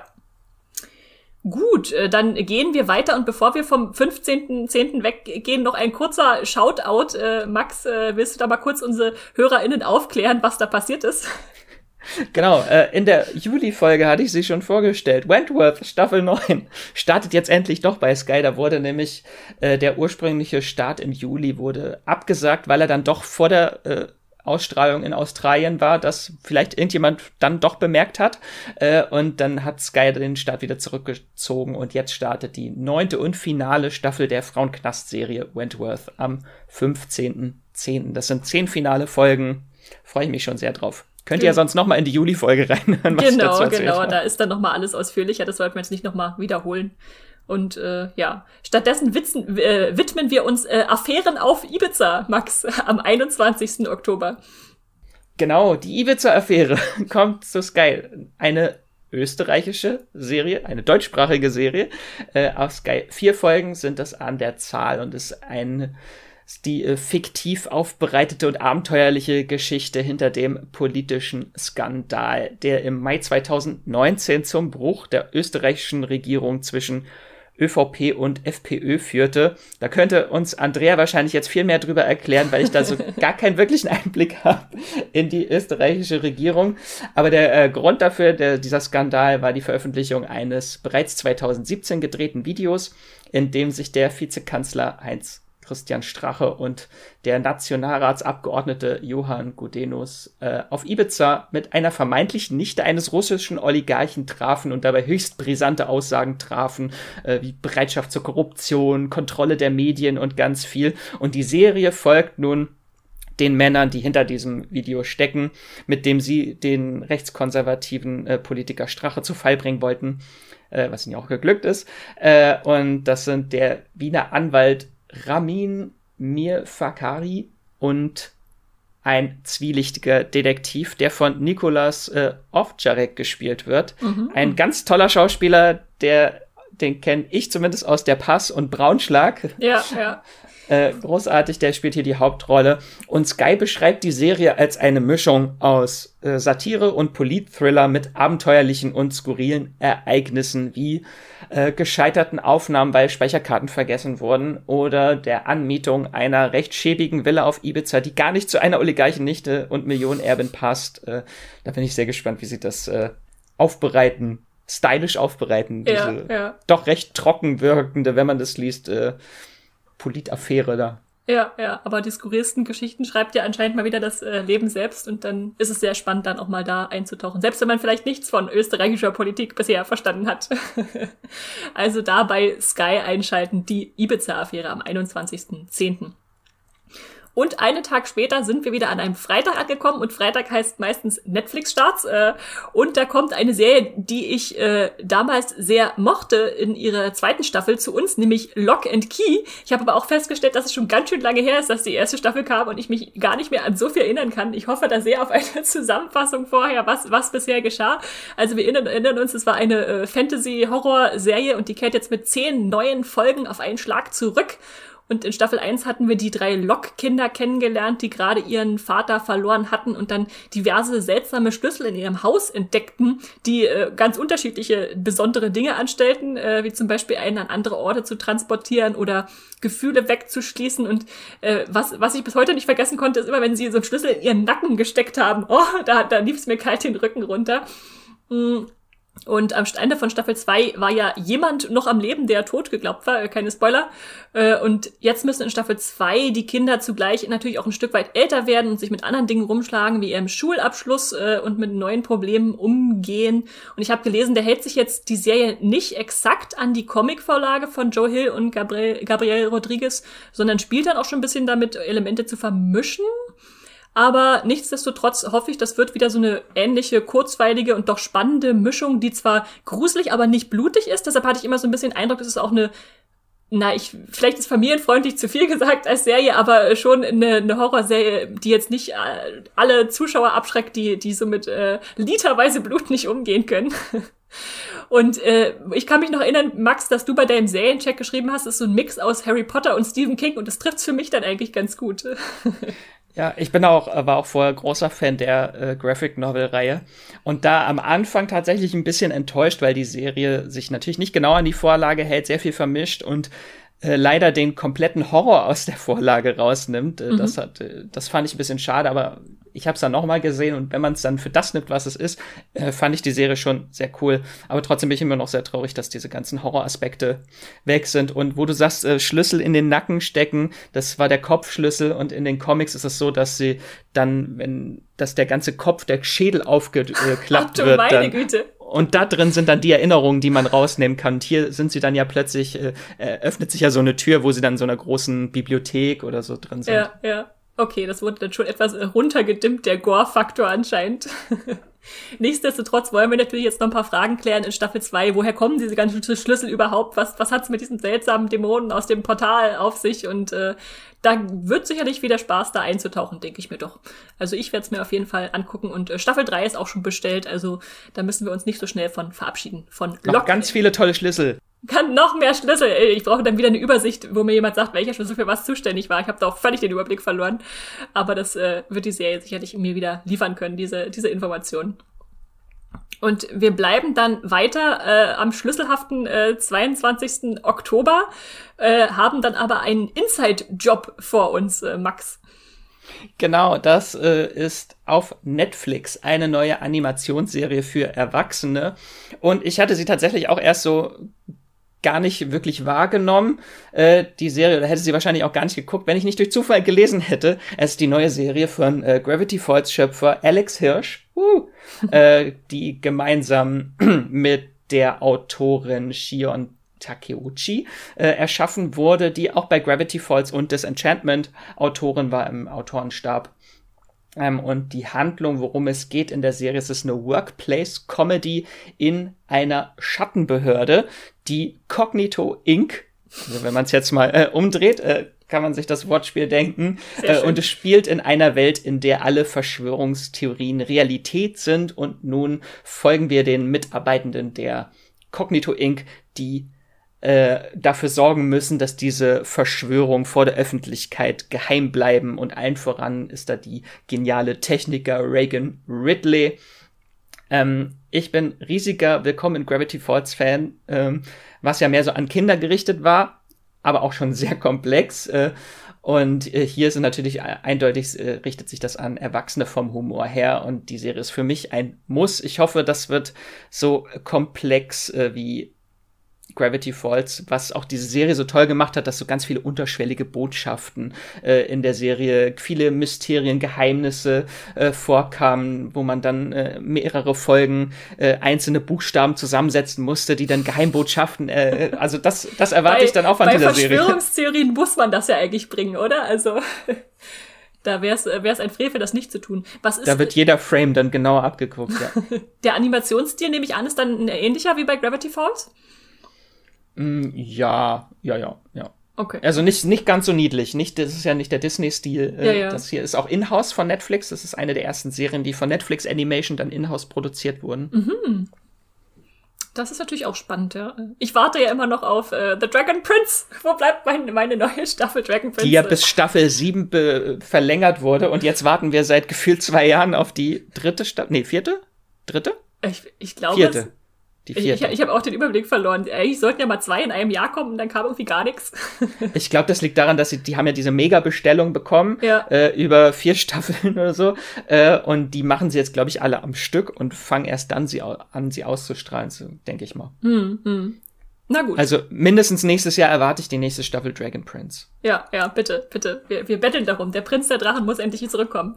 Wir bleiben aber trotzdem noch weiter am 22. Oktober bei Netflix und bei Animationsserien und haben noch eine schöne familienfreundliche und Kinderserie rausgesucht, äh, damit wir da auch noch ein bisschen was äh, nicht nur Gruseliges, sondern auch äh, Erfreuliches für Familien abdenken. Und zwar kommen da neun Folgen von Maya und die drei, das sind so 30-minütige äh, ja, Computeranimations-Episoden, ist eine Familien- und Kinderserie aus Mexiko und es geht um eine Kriegerprinzessin, die sich an ihrem 15. Geburtstag äh, ja für ihre Fehltritte, für die Fehltritte ihrer Familie von den vor den Göttern der Unterwelt verantworten soll und äh, ja, dann muss sie eine Prophezeiung erfüllen und die Menschheit retten und äh, drei Krieger auf ihrer Reise finden. Das ist alles ganz abenteuerlich und äh, nett. Mir hat äh, der der Trailer auch so ein bisschen Erinnerungen geweckt an Raya und der letzte Drache, was ich ja sehr geliebt habe dieses Jahr bei bei Disney Plus.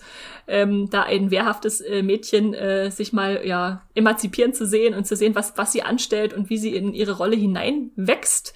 Und der Animationsstil sieht ganz süß aus, äh, aber auch hochwertig gleichzeitig, was natürlich immer für mich zumindest wichtig ist. Also viele Kinderserien sind da ja sehr zurückgeschraubt, aber äh, hier, das sieht auf jeden Fall schön aus.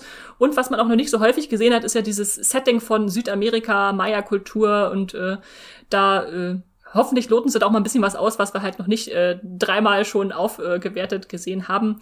Es gibt natürlich trotzdem, wie es äh, sich gehört, für, für Familien sehr lustige Sidekicks wie einen ängstlichen Panther oder bunt und verspielte äh, Methoden, um einfach mal in diese andere Kultur einzutauchen und Wer es auf Englisch guckt, der kann sich über sehr berühmte Sprecher freuen wie Zoe Saldana, Diego Luna, Gabriel Garcia Bernal, äh, Alfred Molina oder Danny Trejo. Und äh, ja, da ist auf jeden Fall, glaube ich, ein, eine vergnügliche äh, Familien. Äh, vier Stunden etwa, glaube ich, wird es dann sein, insgesamt die neuen Folgen. Äh, also, ich glaube, das, das kann man sich mal angucken. Habe ich auch ganz oben auf meiner Liste. Oh. Sorry, jetzt habe ich dir gerade übersprochen. 22.10., falls ihr euch nochmal das Datum aufschreiben wollt. Ja, ja, 22.10. Maya und die drei bei Netflix, genau. Und äh, wenn wir wieder ein bisschen äh, erwachsener werden wollen jetzt äh, und die Kinderserien hinter uns lassen, dann bleiben wir trotzdem noch am 22. Oktober und haben, ich glaube, dieses Mal unsere einzige Apple TV Plus Serie diesen Monat äh, drin mit äh, Infiltration oder um die Verwirrung komplett zu machen, im Englischen heißt sie Invasion. Das sind zehn Folgen einer Sci-Fi-Serie, die zu Apple TV Plus kommt. Und da machen sie es auch so, dass am Anfang drei Folgen kommen am 22.10. und sie danach wöchentlich ausgestrahlt wird. Und äh, wenn wir in den Trailer reinschauen, dann sehen wir, das fängt so an mit Stromausfällen, Zerstörungen, die Menschen wissen nicht so richtig, was los ist, aber irgendwelche Zwischenfälle häufen sich immer mehr auf der Welt und irgendwann stellen die Menschen in langsam Zusammenhang her, okay, da äh, haben wir anscheinend ein paar Besucher aus dem äh, All, die, die uns da nicht wohlgesonnen sind. Und die Panik steigt, dass da äh, ja ein außerirdischer Ursprung zu erkennen ist. Und so langsam greift dann so eine Alien-Invasion an unterschiedlichsten Orten der Welt um sich. Und was ich im Trailer gesehen habe, fand ich recht vielversprechend, so als Ensemble-Drama. Also wir haben da alle möglichen Figuren, seien es nur Soldaten, Mütter, Astronauten, Kleinstadt-Sheriff, die da irgendwie versuchen, mit dieser Extremsituation umzugehen. Ich habe gelesen, es ist auch so ein bisschen inspiriert von H.G. Wells äh, Krieg der Welten. Also die Menschheit, die sich irgendwie darauf einstellen muss, dass da diese Besucher kommen und größtenteils unbekanntere Darsteller, würde ich sagen. Also man kann vielleicht noch Sam Neill kennen oder Shamir Anderson, aber äh, das macht es für mich nicht weniger interessant, denn ja, dann kann man sich mal voll in diese, diese Normalo-Schicksale, die jetzt da mit den Außerirdischen umgehen müssen, äh, einfühlen. Und äh, ja, da bin ich sehr gespannt drauf. Ich nehme an, Max, das ist eine dieser Serien, die du schon gesehen hast und nicht drüber reden darfst. Nee, tatsächlich noch ah, nicht. okay. Aber ist es was, was dich interessiert oder hast du in letzter Zeit zu viel äh, Science Fiction gehabt? Man kann nie genug Science Fiction haben. Nee, das äh, interessiert mich tatsächlich auch, vor allem weil ja Krieg der Welten so viele Adaptionen in den letzten paar Jahren plötzlich aus dem Boden gesprossen sind. Mhm. Da gab es ja eine französisch, irgendwie britische, dann gab es so eine leicht historisch angehauchte äh, von der BBC, glaube ich. Also es äh, gibt mehrere.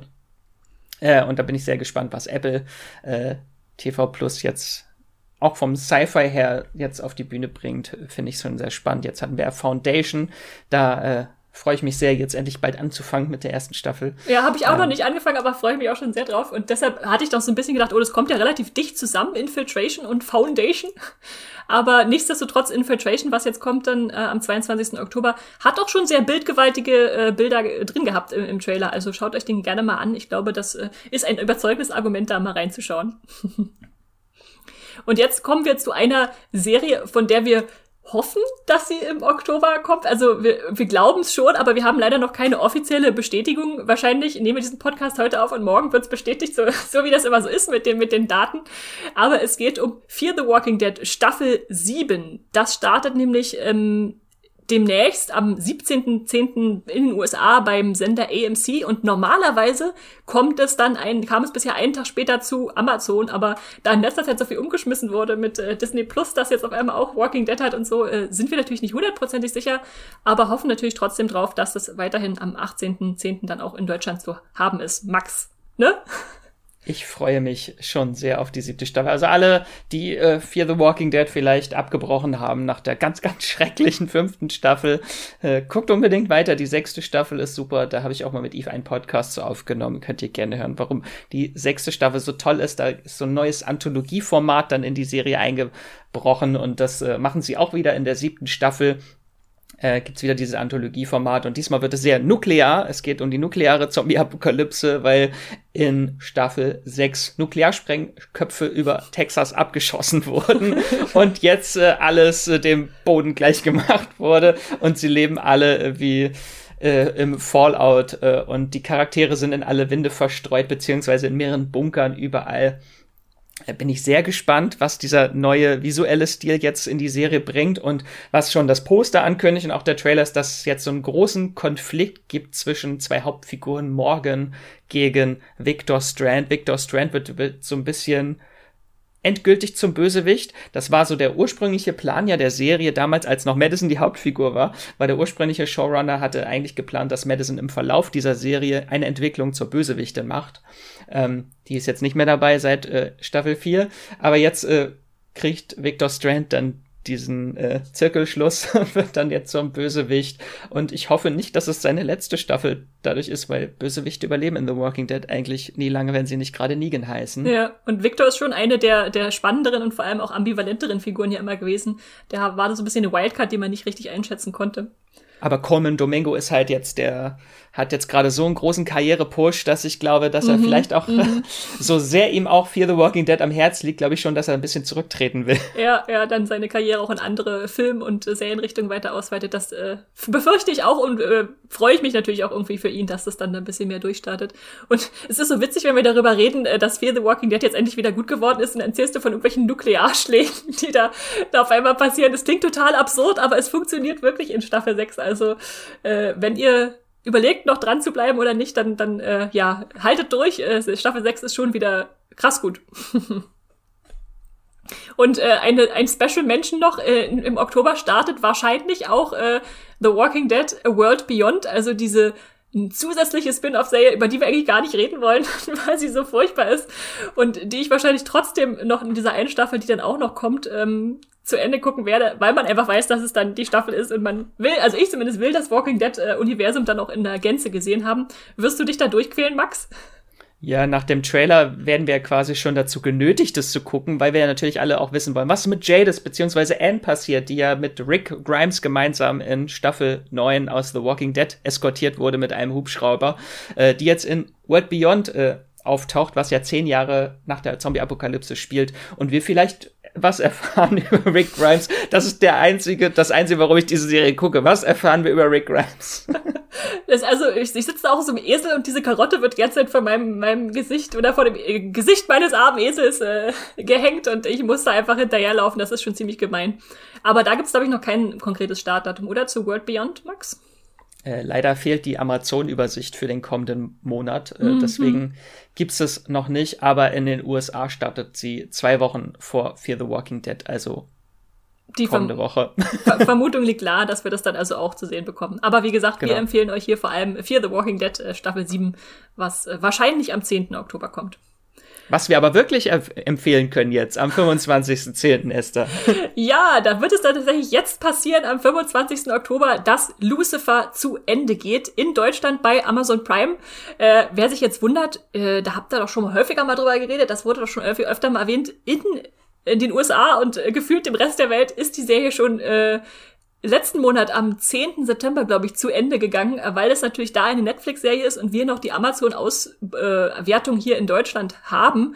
Was natürlich ziemlich gemein ist, weil wir jetzt so lange warten mussten auf diese letzten zehn Folgen, dass Lucifer endgültig endet. Also der Teufel auf Erden, wie wird jetzt seine Geschichte ausgehen? Äh, wird es ein Happy End oder ein Unhappy End geben mit Chloe? Ähm, wir äh, haben schon sehr viel Gutes gehört aus Übersee. Da kamen die Kritiken, äh, die schon euphorisch waren, äh, wie, wie diese Serie endet. Also als Lucifer-Fans könnt ihr euch da definitiv drauf freuen.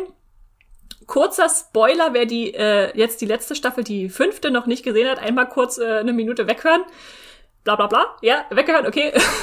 äh, jetzt wissen wir ja, dass Lucifer äh, Gott geworden ist im, am Ende von Staffel 5 und äh, wie er jetzt mit dieser ja, Rolle umgeht und ob Chloe wirklich ihre Polizeikarriere aufgibt und was dann noch für Neuankömmlinge auf einmal auftauchen und alles durcheinander bringen, äh, das erwartet uns in Staffel 6 und da wird's, äh, ich verrate es ja richtig, richtig spannend nochmal.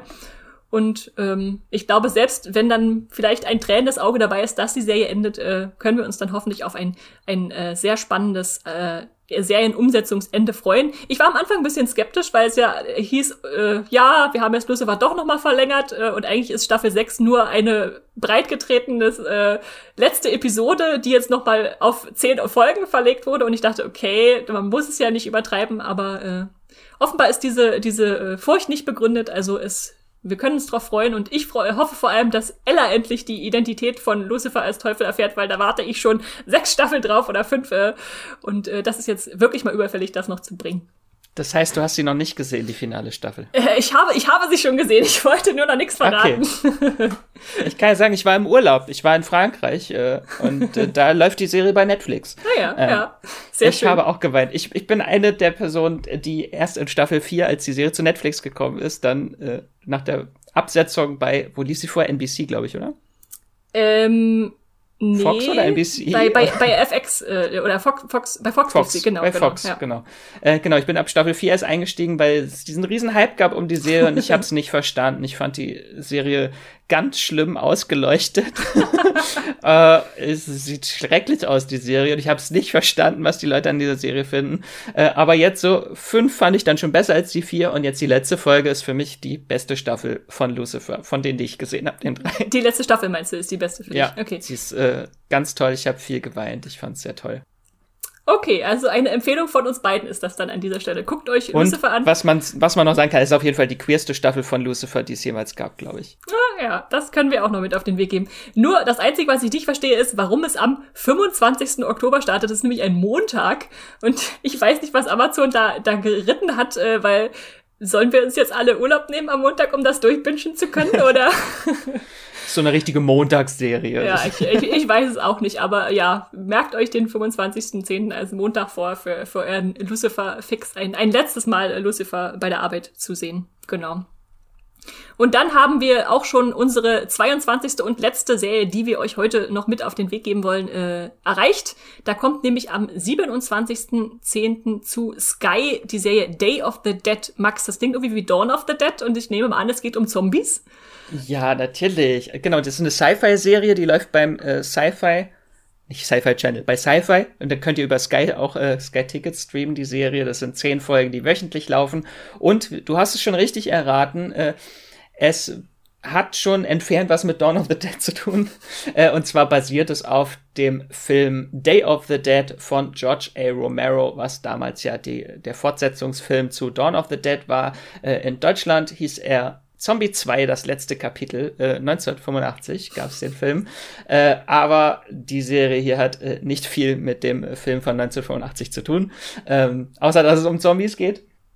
Ähm, ich fand es ein bisschen weird, die Serie wurde als Zomcom, also Zombie-Comedy, äh, deklariert. Mhm. Ähm, weil das Original war überhaupt nicht lustig. Also Dawn of the Dead war schon sehr satirisch, aber äh, Day of the Dead war schon sehr ernst da, worum, da ging es in dem Film, die Zombies haben bereits alles überrannt und dann geht so ein Mikrokosmos in einem Bunker, wo sich Wissenschaftler und Militär verschanzt haben äh, und dann dieser Mikrokosmos sich durch Konflikte selbst zerstört. Das war schon sehr ernst. Äh, und in der Serie geht es aber jetzt um den Beginn der Zombie-Apokalypse, um die ersten 24 Stunden, also eigentlich wie die erste Staffel von Fear the Walking Dead. Ähm, und da geht es um den Mikrokosmos Kleinstadt, die heißt Marwin Hawken hier. Und die ganze erste Staffel spielt im Verlauf eines Tages, genau die ersten 24 Stunden der Zombie-Apokalypse und folgt verschiedensten Charakteren in dieser Stadt. Und es laufen immer mehrere Storylines gleichzeitig. Also zum Beispiel gibt es eine Fracking-Firma, die Bohrungen durchführt und auf eine Höhle stößt, in der eine verweste und in Ketten gelegte Leiche liegt, die einen zugenähten Mund hat und eine rätselhafte Holzmaske trägt. Mhm. Äh, oder es geht um eine Leichenbestatterin, die von ihrem Boss belästigt wird, der sie mit ihrem Bewährungshelfer erpresst und dann plötzlich Leichen wieder zum Leben erwecken. Oder es geht um die äh, Bürgermeisterin der Stadt und es ist natürlich ausgerechnet Wahltag am Tag der Zombie-Apokalypse. Äh, oder es geht um ein Pl äh, Paar im Planungsstress, weil auch der Hochzeitstag ist natürlich auch genau an diesem Tag.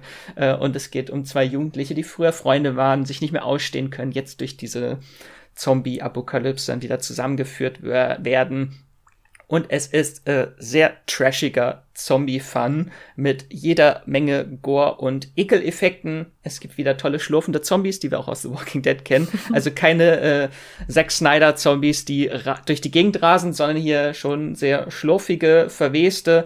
Äh, es gibt, um so mal den äh, Trash-Humor äh, darzustellen. Es gibt äh, eine Szene, in der die Toten aus ihren Gräbern auf dem Friedhof wieder erwachen und dann so die Köpfe aus ihren Gräbern stecken und dann ein Junge mit seinem Rasenmäher einfach über diese Köpfe hinüberfährt. Okay. Das, ich, ich höre heraus, du hast, du hast dich gut amüsiert und hast auch viel gelacht beim Schauen. Schon. Also es sind schon sehr trashige Effekte, aber äh, macht schon Spaß. Die Serie braucht ein bisschen, bis sie in Gang kommt, weil natürlich ist schon fast so wie in äh, Realtime, so 24 mit Zombies. Ähm, bis da überhaupt die Zombies erstmal alle da sind und die Stadt überrannt haben, dauert das schon ein paar Folgen. Ähm, aber dann macht das auch äh, wirklich äh, Spaß. Aber man muss halt schon wirklich erwarten, dass es Trash ist. Also es ist schon ganz schlimmes Overacting mhm, bei den mhm. Darstellern teilweise. Ähm, und äh, aber tolle Ekeleffekte. Es gibt dann einen Mann, der an dessen Finger von einem Zombie abgebissen wurde und dann drückt er sich auf den Finger stumpf und dann drückt er dann Zahn noch raus. Und das sind so die Effekte, die einen erwarten. Und so nochmal der der Humor der Serie ist. Äh, in einer Folge gibt es den Mann der Bürgermeisterin, der aus Versehen einen anderen Mann erschießt und dessen Leiche bringt sich dann im Rollstuhl äh, ins Altenheim, äh, wo er dann als Zombie wieder erwacht. Und das Altenheim heißt The Grey Mile. Also das ist schon das ist so ein kleiner Sidekick. Das ist schon ganz schön morbid, ja? Ja, okay. Genau, das ist so der morbide Humor der Serie. Aber was ich ganz cool fand, dass auch mal so eine logische Übertragung des Zombie-Virus in der Serie erklärt wird. Also nach einem Biss wie in The Walking Dead zum Beispiel ist, wird man nicht sofort in einen Zombie verwandelt, sondern hat dadurch dieses Virus in sich und stirbt äh, wird erst zum Zombie, wenn man wirklich stirbt, ob durch eine Blutvergiftung oder eine Infektion. Mhm. Und bei The Walking Dead werden ja Menschen gebissen und sterben dann ganz schnell und werden zu Zombies. Ja, kann ja ein anderer Virus sein hier, Max. Also man weiß ja nicht, äh, was da noch für Gift mit drin ist. Aber das ist schon ganz cool. Also wenn ich sie jetzt so mit anderen Zombie-Serien vergleichen würde, sie ist nicht so gut wie The Walking Dead oder Kingdom, was eine ganz tolle südkoreanische Zombie-Serie auf Netflix ist. Aber sie ist auch besser als äh, World Beyond und äh, Black Summer. Okay, das ist doch eine definitive äh, Empfehlung mit liebevollem äh, Zombie-Trash von Max hier an dieser Stelle. Sagst du nochmal, wo sie denn zu streamen ist? Genau, beim Sender Sci-Fi, beziehungsweise könnt ihr über Sky empfangen, den Sender. Sehr schön. Also Sky scheint sich diesen Monat auch zu lohnen. Da haben wir auch viel dabei gehabt. Und das ist dann der letzte Tipp jetzt gewesen am 27. Oktober. Und damit sind wir dann auch durch. Und wie gesagt, wenn ihr nochmal den Überblick, blau, Überblick braucht, ich, es wird wirklich Zeit, dass wir Schluss machen, dann schaut in die Show Notes. Da haben wir euch alles per Datum nochmal aufgelistet. Äh, wenn ihr jetzt da einen Favoriten habt, den ihr mal ja, anschauen und wo ihr mal reinschauen wollt, schreibt uns auch gerne, was euch da gefallen hat oder nicht. Denn wir freuen uns natürlich immer, wenn ihr uns zuhört, auch wie jetzt bis zum Ende es anscheinend mal wieder geschafft habt, wenn ihr unsere Stimmen auch jetzt noch vernehmt. Und äh, da danken wir euch natürlich als Fans und HörerInnen, äh, denn ja, Streamgestöber, wie gesagt, ist ohne euch nicht möglich und wir freuen uns auch immer sehr über das Feedback, was wir so erhalten. Und da haben wir zum Beispiel eine E-Mail bekommen von Manuel. Max, magst du mal vorlesen, was Manuel uns geschrieben hat? Ja, liebend gerne.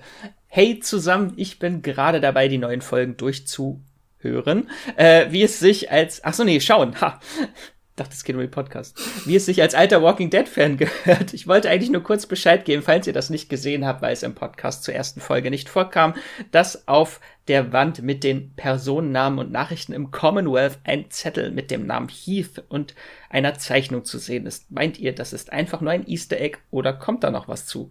Mir gefallen die Streams im Podcast sehr gut. Weiter so. Liebe Grüße, Manu. Oh, Vielen Dank ja für die Nachricht, äh, Manu. Äh, mir war es zum Beispiel tatsächlich nicht aufgefallen, dass der, der Name Heath ist und dass das einer ist, der vielleicht nochmal wiederkommen könnte. Ich habe dann gleich Eve angehauen und gefragt, äh, Eve, kann das sein, dass der da schon im Commonwealth rumsetzt? Und Eve hat dann gleich gesagt, nein, der wurde doch vom CRM mitgenommen, der äh, ist wahrscheinlich ganz woanders, aber nichtsdestotrotz äh, vermute ich irgendwie, dass da so eine Spur nicht einfach so gelegt wird, wenn die gar nicht mehr aufgegriffen wird. Äh, Max, kannst du dich noch an Heath erinnern und denkst du, er kommt nochmal zurück? Vielleicht einmal nur kurz zur Einordnung nochmal, worum es überhaupt geht. Genau, es geht um The Walking Dead Staffel 11 Folge 1 und da geht es um eine neue Gemeinschaft, das Commonwealth und dort treffen sie, stoßen sie auf die Wand der Verlorenen. Eine ganz große Pinnwand, wo äh, von vermissten Menschen Fotos und Namen und Zettelchen hängen. Äh, genau, und da sieht man dann Heath als Name. Ich glaube nicht, dass Heath jemals zur Serie zurückkehren wird, weil Corey Hawkins einfach äh, ein zu großer Star wahrscheinlich geworden ist. Oder einfach, er hat so viele Projekte, dass er wahrscheinlich keine Zeit hat. Ich würde jetzt nicht sagen, dass er der größte Star ist. Es gibt schon größere Stars. Es gibt viele The Walking Dead Darsteller, die nebenbei noch Marvel-Filme drehen. Also das kommt jetzt nicht immer äh, in den Plan. Aber ja, ich weiß nicht. Ich Erinnert sich sonst noch irgendjemand an Heath? Wahrscheinlich, wahrscheinlich nicht wirklich, aber ich könnte mir vorstellen, dass jetzt die, zumindest die letzten Folgen dann der, der finalen Staffel jetzt noch mal ein paar Stars auch zurückbringen, um zu sagen, hier, seht mal, wen wir alles schon hatten, so ein bisschen Schaulaufen äh, machen. Aber mal gucken. Ich meine, The Walking Dead hat auch Morales zurückgebracht für eine Folge, von daher ist auch Heath nicht auszuschließen. Ja, ja. Wir warten gespannt und äh, freuen uns natürlich immer, wenn ihr uns so ein paar kleine Beobachtungen auch schickt, die ihr selbst gemacht habt, wo wir vielleicht noch gar nicht drüber gestolpert sind. Also vielen Dank dafür, Manu. Und außerdem habe ich noch einen Artikelkommentar mitgebracht von Sergeant J. Forge, der uns äh, zu den zehn besten Netflix-Filmen äh, was geschrieben hat. Äh, der hat dann nämlich kommentiert, tolle Folge mal wieder, ein bisschen öfter über Filme würde ich mir schon gerne von euch wünschen. Nicht nur Filme, aber auch nicht nur Serien, die Mischung macht's. Und da hat er natürlich völlig recht und wir werden auch versuchen, in Zukunft mal wieder äh, gerne auch ein paar Spotlights mehr auf Filme zu legen, denn die lassen sich natürlich viel schneller wegstreamen als so eine lange Serie. Ähm, und ja, mal gucken, ob wir da eine gelungene Mischung hinkriegen, denn ihr seid natürlich nicht nur Serien, sondern auch Filmstreamer. Und bestimmt zum Jahresende wird sich da schon was anbieten. Garantiert. Einfach nur, damit ich Coda noch mal reinwerfen ja. darf äh, und allen Coda empfehlen darf. Guckt Coda. So, hier habt ihr einen Filmtipp. So. Dann, dann haben wir jetzt auch noch mal Apple TV Plus erwähnt, genau, äh, um euch Coda ans Herz zu legen. Und damit bleibt mir eigentlich nur noch zu sagen, wenn ihr uns unterstützen wollt, abonniert unseren Podcast äh, ja bei Google, äh, Spotify, Apple Podcast, Podcast Addict, äh, Wenn ihr die Benachrichtigung aktiviert, dann könnt ihr uns immer jeden Mittwoch gleich äh, um 5 Uhr morgens äh, Benachrichtigung bekommen, dass, dass die neue Folge da ist. Bewertet uns bei iTunes und Podcast Addict. Hinterlasst uns gerne Kommentare, ob ihr uns gerne hört, warum ihr uns gerne hört. Immer gerne mit fünf Sternen, damit wir sichtbarer werden. Und schickt uns Feedback und Verbesserungswünsche und gerne auch Sprachnachrichten an podcast.moviepilot.de. Und bei Twitter sind wir natürlich auch vertreten als Streamgestoeber. Und Max, willst du noch verraten, wo man dich lesen kann, wie du dein Herz zu Serien ausschüttest? Genau, lesen kann man mich bei Moviepilot. Äh, da findet man mich unter Wieselmax oder Max Wieseler und könnt natürlich auch mir auf Twitter und Instagram gerne folgen. Auch einfach Wieselmax gucken. Ja. Genau, der Wieselmax, der wieselt da rum und äh, der Straw, das Straw-Sternchen, äh, Strawstar, ich äh, bin auch bei Twitter, Instagram und bei Moviepilot zu finden. Und mit diesen Tipps zu wir den Oktober bestückt, hoffen wir, dass wir eure Vorfreude auch ein bisschen wecken konnten und nicht nur unsere. Wir hypen uns ja auch hier mal gegenseitig hoch, was jetzt alles kommt. Äh, und insofern sagen wir Tschüss und streamt was Schönes. Tschüss. Das war die neue Folge Streamgestöber. Abonniert uns bei Spotify, Apple oder der Podcast-App eures Vertrauens und wir freuen uns auch ganz besonders über eure Bewertungen. Die Musik wurde aufgenommen und produziert von Tomatenplatten. Feedback und Wünsche gehen an podcast.moviepilot.de. Wie ihr mit eurer Sprachnachricht im Podcast landet, erfahrt ihr in den Show Notes und unter www.moviepilot.de slash podcast.